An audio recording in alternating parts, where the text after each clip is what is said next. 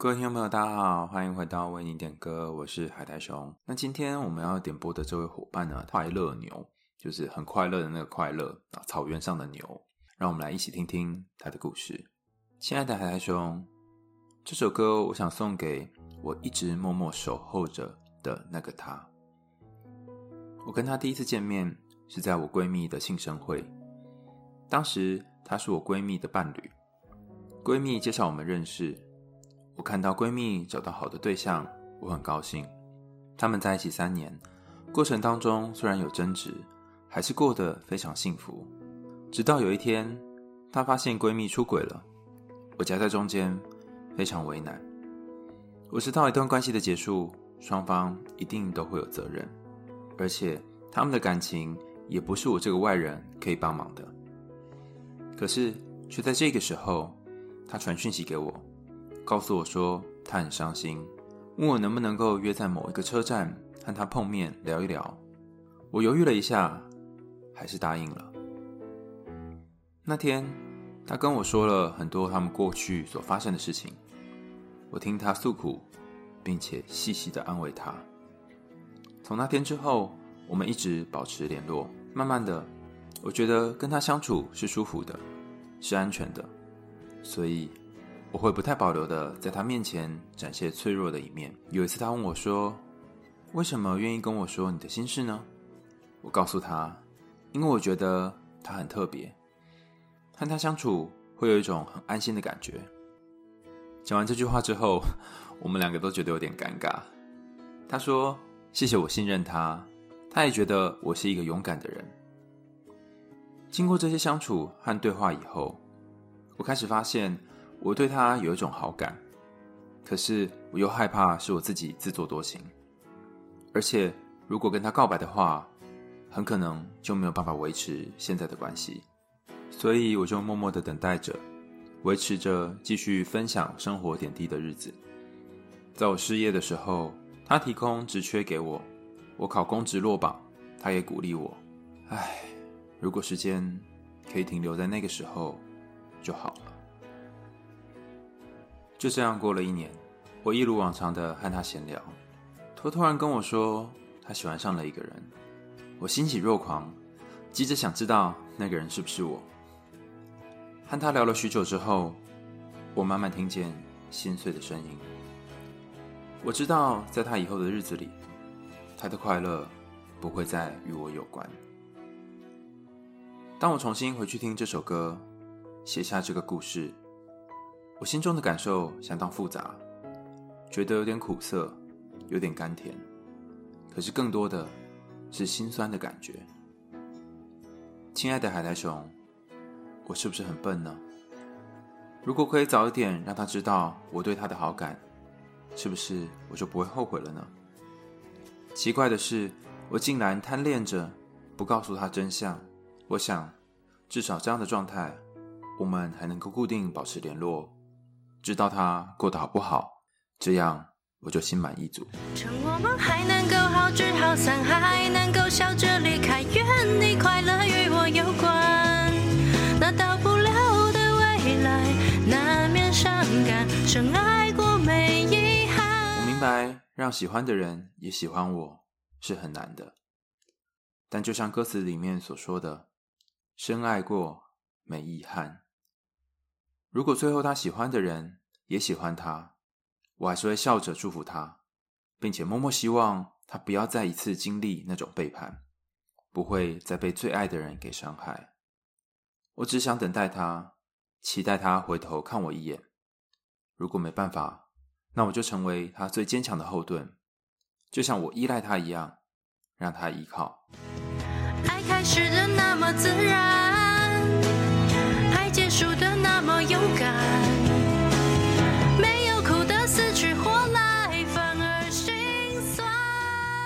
在我点播歌曲、写下这个故事的时候，其实我有点想哭，但是却被某种东西给卡住了。我哭不出来，也可能是我还想成为他心目当中那个特别勇敢的人，所以我不允许自己落泪。我不再奢望着他的快乐与我有关，我只希望我们都能够做一只在草原上快乐奔跑的牛。愿我们都能够快乐。刚刚大家听到的是来自于快乐牛的点播。我在读这封信的时候，就想象在一个广大的草原上，然后那个草呢长得比人还要高，牛在上面奔跑，哎，可能有点跑不动哦，可能慢慢的走，然后一边走低着头吃着草。那我就想，为什么不是快乐马、快乐猪或是快乐绵羊，而是快乐牛呢？我想到大家不知道在什么生物课本还是哪里有读过。牛其实是有四个胃的嘛，就是一边吃东西，然后一边会反刍。那这个反刍的概念也跟我们心理学常常提到的那个 rumination 反刍很像，就是说你有一个人或是有一个想法，甚至你跟他之间的回忆，你想起来之后会把它放在心里面，然后反复的再把它吐出来，然后吃进去，吐出来再吃进去，让自己在一个反复的过程当中去体验这种感觉。那以前我对于反刍这件事情，觉得有点奇怪。如果你想起这个人会觉得不舒服，那干嘛一直想他呢？但后来我问几个呃同样在做心理专业的朋友，他们给我的答案是：当你把一个食物吃到肚子里面，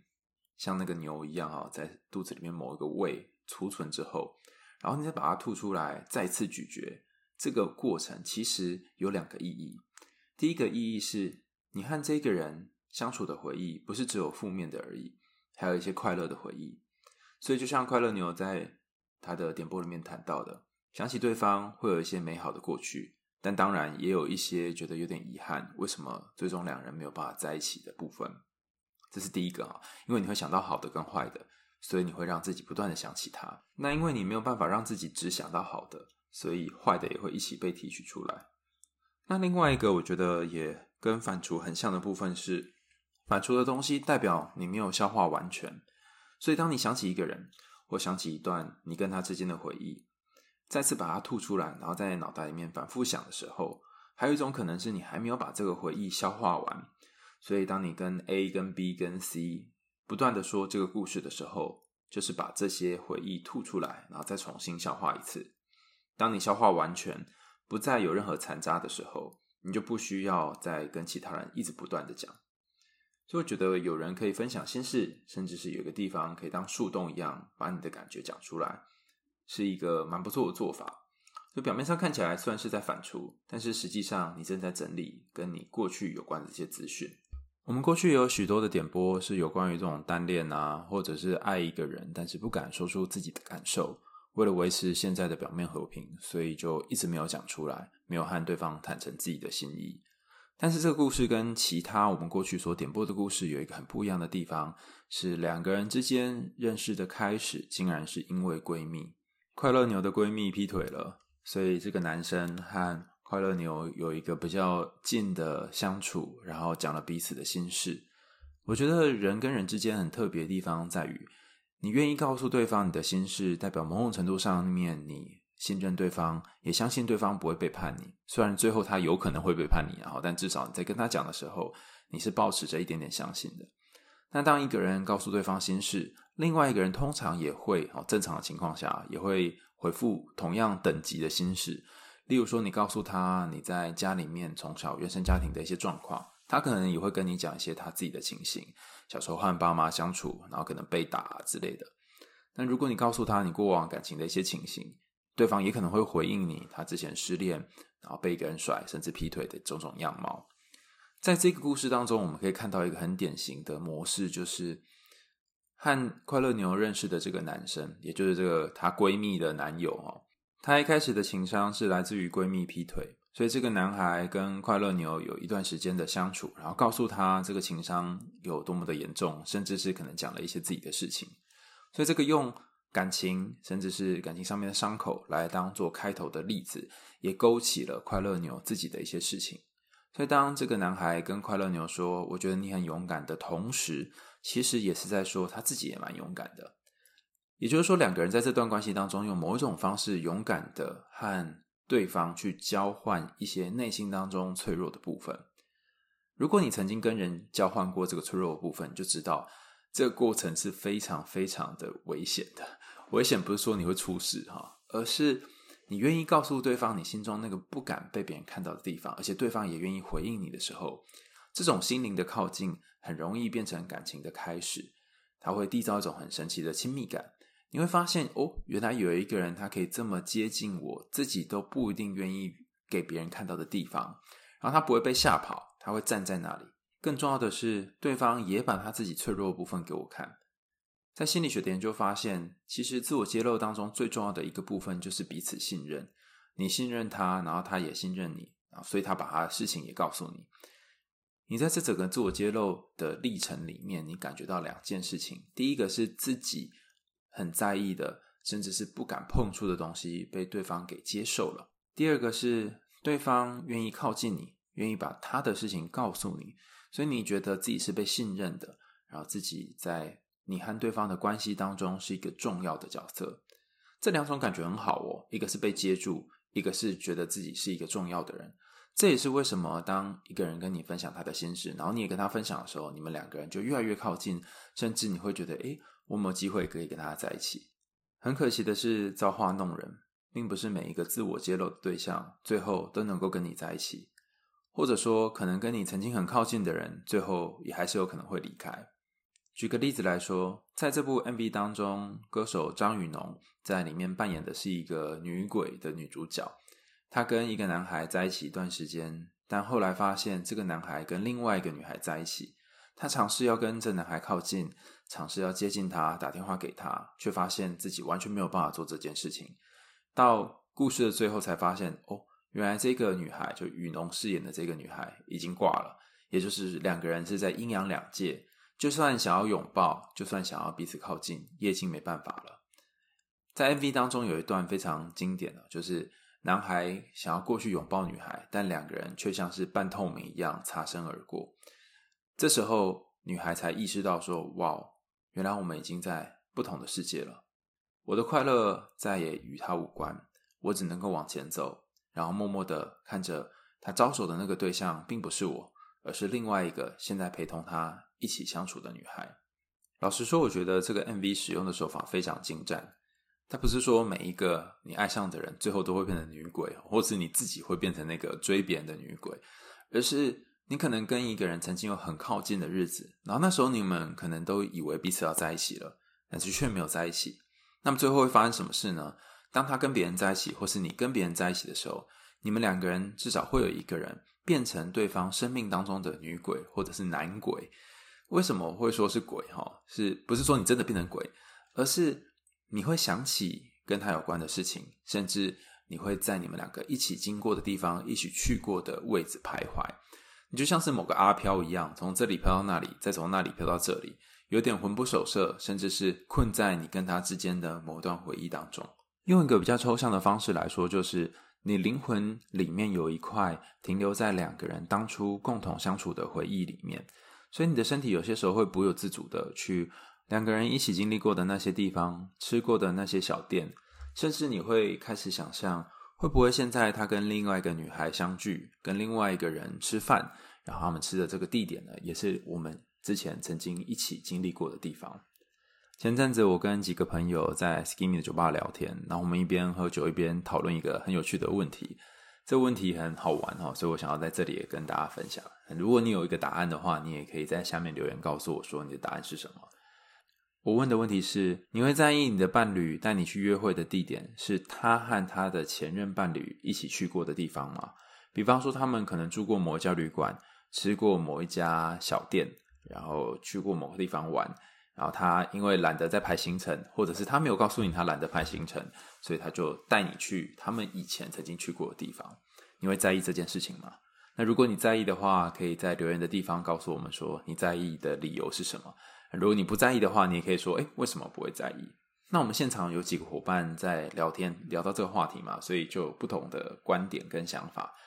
有一个女生说，她不会在意这件事情，因为她认为过去的事情就过去了。而且两个人可以创造新的回忆来覆盖过往那些旧有的回忆。我听听觉得蛮有道理的。就算对方跟之前的前任来过这里又怎么样呢？哦你可以把那个回忆埋在土里面，然后覆盖你的回忆上去，在台面上覆盖一张陷阱卡，然后结束这个回合。但有另外一个伙伴跟我们分享，他会很在意自己的男友带自己去的餐厅是不是曾经跟前任一起去过。我们就问他说：“为什么你会这么在意这件事？”他说：“那就代表自己的男友并没有把自己当成一个特别的人来对待，也没有好好的去规划，就只是想到啊，以前去过哪里，那就再去一次好了，这样就可以不用想。这也意味着你在他心中并不是特别重要的人。那我自己的部分是。”我其实不是很 care 对方带我去的地方是不是以前和其他人一起来过，这个动作我并不 care。我比较 care 的是，我和他一起来到这个他以前和前任一起来过的地方，我的表现是不是有比他的前任还要好？这个想法有点怪哦，但是我经常会在脑袋里面去重演那种我跟谁比较的情节。如果你也是一个隐性的、不知不觉就会爱比较的这种人，你大概就知道我想说的是什么。我也想知道大家对于这件事情的想法是什么，也欢迎留言告诉我们。让我们继续再回到快乐牛的这封信件了。信件当中谈到两个人一开始是因为闺蜜认识的，所以我在猜快乐牛在刚开始和这个男孩互动的时候，内心应该有许多的纠结。因为如果和这个男孩有很近的这些谈话的话，会不会就等于某种程度上面背叛了自己的闺蜜？但是另外一方面又会觉得，哎，这很不公平啊，是因为。自己的闺蜜先背叛人家的，所以对于闺蜜又会有呃不知道该责骂好呢，还是该同理的这种感觉。我之前有跟几个伙伴聊过，如果你的闺蜜劈腿了，你会怎么办？那这些伙伴都跟我说哈，如果是闺蜜的话，当然会支持啊哈，因为毕竟呃是自己的闺蜜。但也有一些人会跟我说啊，没有啦，就是道德还是最重要。所以如果我的闺蜜劈腿的话，我会跟她好好的说清楚，然后教导她不能够随便劈腿哈。那我觉得两个答案可能都是大家会选择的。那我自己的路线是我认为，劈腿其实是一种感情上面，可能你遇到某个流星或某个特殊的东西一出现，甚至是那时候一个状态底下做的选择。那所有的选择都有好跟坏。那如果你要选择劈腿这条路的话，就得承担后续相对应的各种责任，还有各式各样的麻烦等等。这些麻烦里面，当然也包含了你和其他闺蜜或朋友之间的关系，他们会怎么看待你？他们会怎么样去给你一些建议或者是想法等等。可是，如果我是那个被劈腿的人的闺蜜的话，我应该会觉得非常生气吧？我就会跟。我的闺蜜一起讨论，说说啊，这个人做烂啊之类的，至少让她觉得有人和她，让她觉得有人和她站在同一边，鼓励她之类的。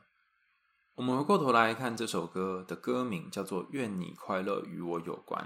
什么样的时候我们会跟一个人说“愿你快乐与我有关”，或者是在心里面默默的想“愿你快乐与我有关”呢？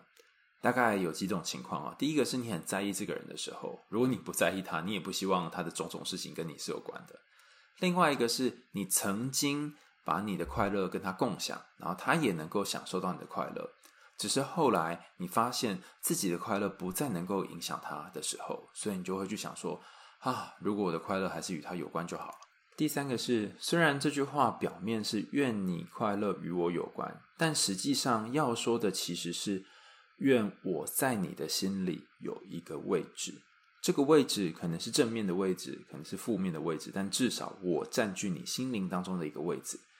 所以反过来想，我们什么样的情况下会希望自己在另外一个人当中占据一个位置呢？其实就是希望自己对那个人来说是重要的。你很重视他，你也希望他能够重视你。虽然你没有一定要对方重视你的程度跟你重视他程度一样哈，但是你也至少希望他能够重视你。当你在他的心中这个心灵花园里面占据一小个花圃。至少就代表你对他来讲是重要的。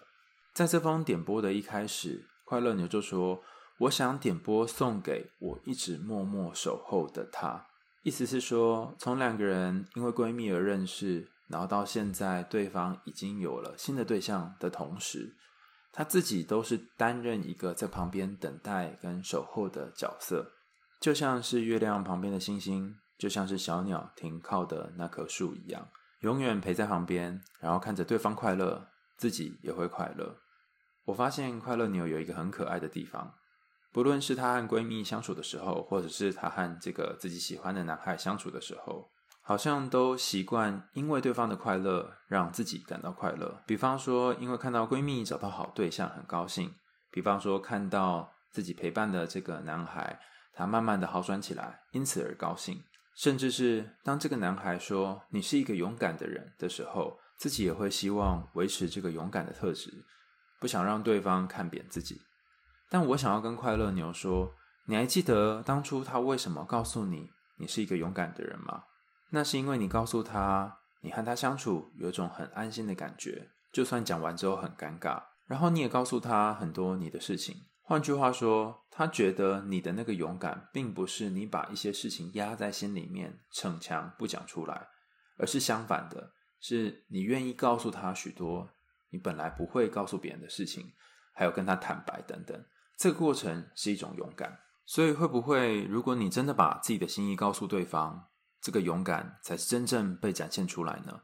而不是躲在后面，然后想着啊，我们如果维持现状，这样子就好了。然后他如果喜欢别人，就让他去吧，反正我们两个人之间是不会有结果的。有时候在感情里面扮演被动的角色是一个相对轻松的做法，因为你可以不需要为两个人的关系开始或结束负担太多的责任，你可以说服自己说，哦，那是因为对方想要跟我在一起的。但也因为你缺乏了主动性，所以有些时候你会觉得好无力哦，好像我都不能够做点什么，只能够默默等待对方。我想要跟快乐牛分享一个故事。大概在我研究所刚进研究所不久的时候，然后我们有一次参加一个团体，就是那种小组讨论会，大家讲自己的事情这样。那其中一个伙伴分享了他过去的一段蛮遗憾的故事。他说他之前本来在国外留学，然后和一个法国人擦肩而过。那个擦肩而过的意思是说，两个人一起去了很多当地的景点。然后甚至那个相处的时候，肩靠肩的那种状态，一起走过，好像是罗浮宫吧，还是凯旋门这些名胜古迹的时候，都觉得哇，好浪漫哦，好像电影里面的主角。两个人还一起到欧洲的，好像某一个山里面去一起爬山啊，然后喝溪里面的水，然后坐在石头上看山下的风景。虽然那都是很平常不过的事情，可是那时候觉得两个人好靠近，然后很想要能够一直往下走下去。当两个人在车站哈，就是好像是一个很美的那种车站，那个外面的景色呢，都像是电影一样的那种车站。然后在车站准备要告别、要离开的时候，这个伙伴就跟那个男生说：“呃，我很想要我们可以就这样继续下去，可是不知道该怎么办。我们好像之后就会分隔两地了，然后或许以后再也不会相遇了。”那男孩就用法语告诉他说：“我们之后还是可以常常联络啊，也可以来法国找他等等。”那女孩在上火车的那一刻，她就知道说，这个还是可以常常联络，其实就是一个假象，因为再也没有办法再联络了。那时候她有个冲动是，她好想要跳下火车，但不是真的跳下火车啦，就是她很想要呃从火车上面下来，至少在下一站下来，然后再搭回去找那个男孩。可是她没有做这件事。那这个女孩在我们的活动上跟我们分享这个故事的时候，她说，就算是现在，她还是很后悔，她很后悔那时候没有下车，因为后来在两个人回到自己的国家之后，用线上软体在聊天，对方就说，其实那时候他也有一种感觉，是想要赶快追上去，一边追，然后两个人或许就可以在下一站见面之类。有没有觉得有一种很浪漫的感觉？有一个人在火车上，然后想要下车，另外一个人在路上跑。然后希望可以在下一站和对方相遇，因为在呃法国那边的那个火车站，其实是每一站每一站之间间隔有一段不短的距离，要跑到也不容易哈。而且包含有些地方是地下的，所以我不确定他们在哪一站哦，可能不一定真的能够遇到。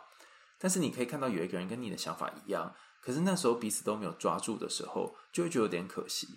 在那次的活动快结束的时候，有一个伙伴就问刚刚讲这个故事的女孩说。诶，那如果让你重新选择时光倒流，你会在下一站下车吗？还是你会做出一样的抉择？然后他的回答也蛮特别，他说：“如果是那时候的我的话，我可能就会在下一站下车，因为那时候还年轻。可是如果是现在的我的话，可能就还是会待在火车上。”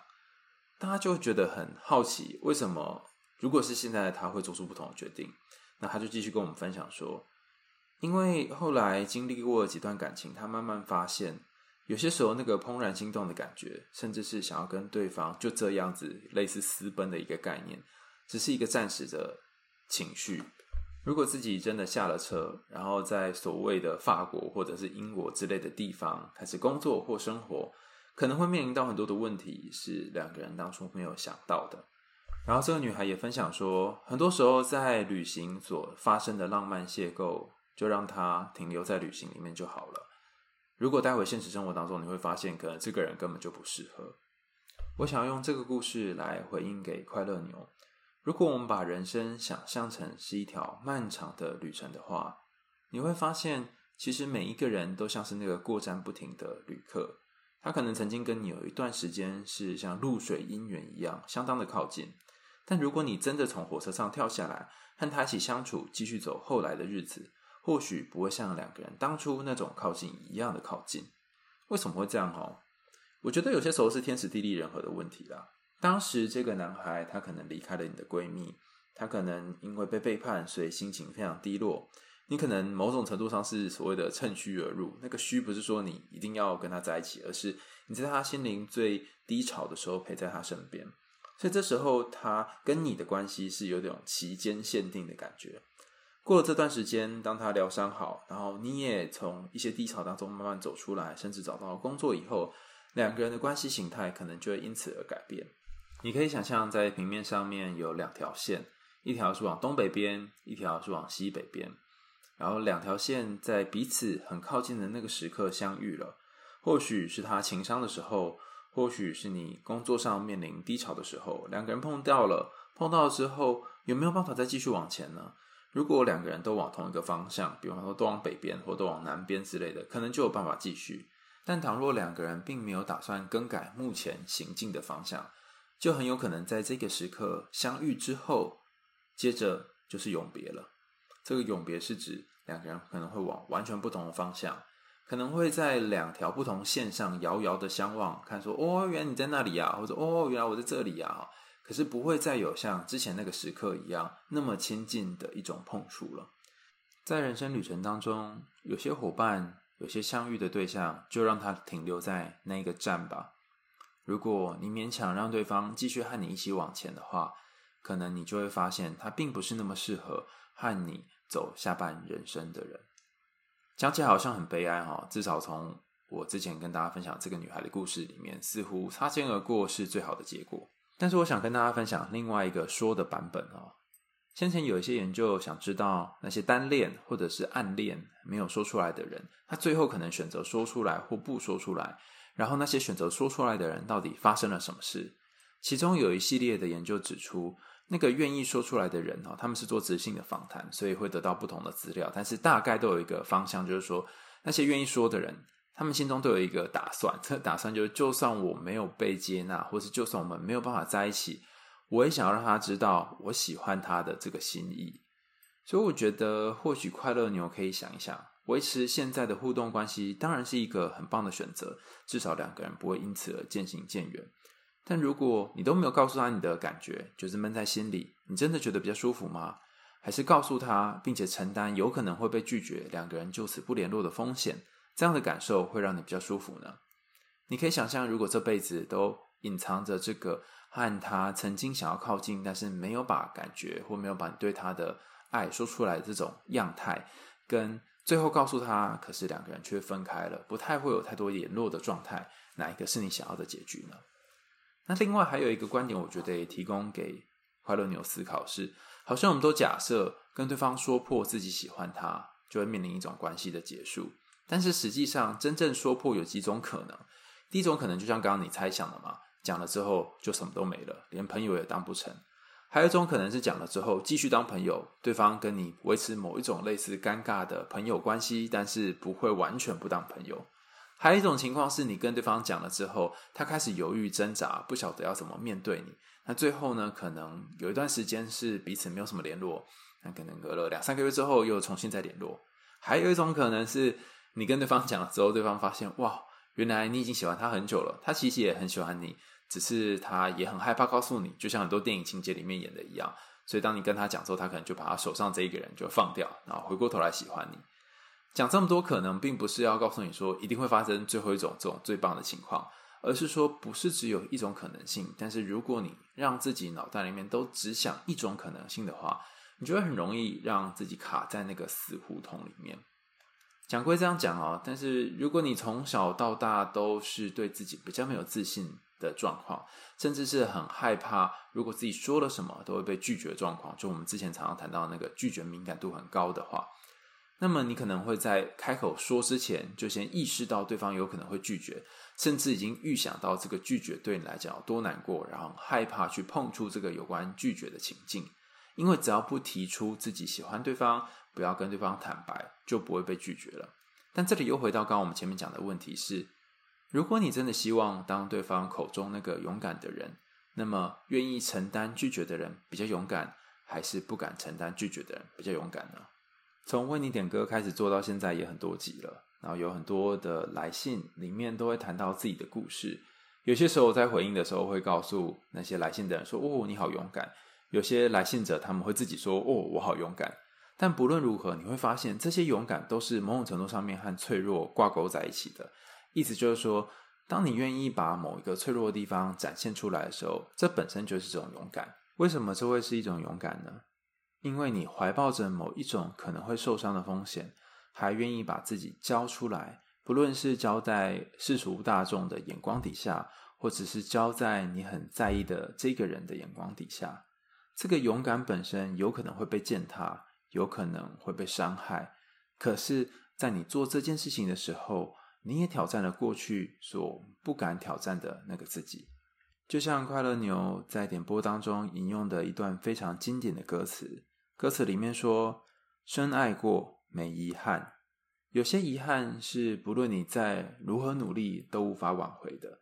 你那时候，你可能很爱一个人，然后爱进去却很痛。那在痛的过程当中，至少。”事后再回想起来不会遗憾。那有些人可能你太不敢去碰触这些东西了，所以在让自己摄入太多之前就先踩了刹车。事后你可能不会有感觉到那么多的疼痛，可是会有淡淡的遗憾在心里面扩展开来。最后我想要跟快乐牛说，你在信件里面提到让喜欢你的人也喜欢你是很困难的，我觉得这是一种可能的想法。不过，还有一种可能的想法是，让喜欢你的人也喜欢你，真的蛮难的，没有错。但或许没有想象当中的那么难。减低这个困难的方法，就是和对方表达，其实你也在意对方。这个表达本身冒着某种风险，但至少对方可能会清楚的知道两个人关系在怎样的状态。当一段关系最后走到两个人必须是微笑着彼此祝福的时候，其实这当中有一点小小的幸福，因为代表。对方一定在你生命当中占据一个位置，你才会想要祝福他。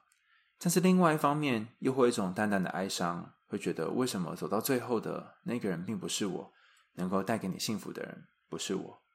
当幸福跟悲伤两个感觉交杂在一起的时候，你就会慢慢看见，哇，原来你是一个多么丰富的人。你丰富到可以同时对一个人有各种复杂的情感结合在一起。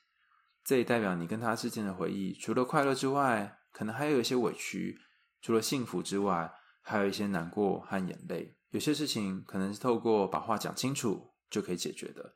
有些事情可能不论用任何的方式都无法讲清楚。就像是在这首歌 MB 的最后，女孩回头看看那个曾经跟她相爱的男孩一眼，她也期待这个男孩能够回头看她，可是最后男孩。并没有做这件事情，这种小小的遗憾、小小的落空，或许让女孩终于觉悟自己该往前踏上新的旅程。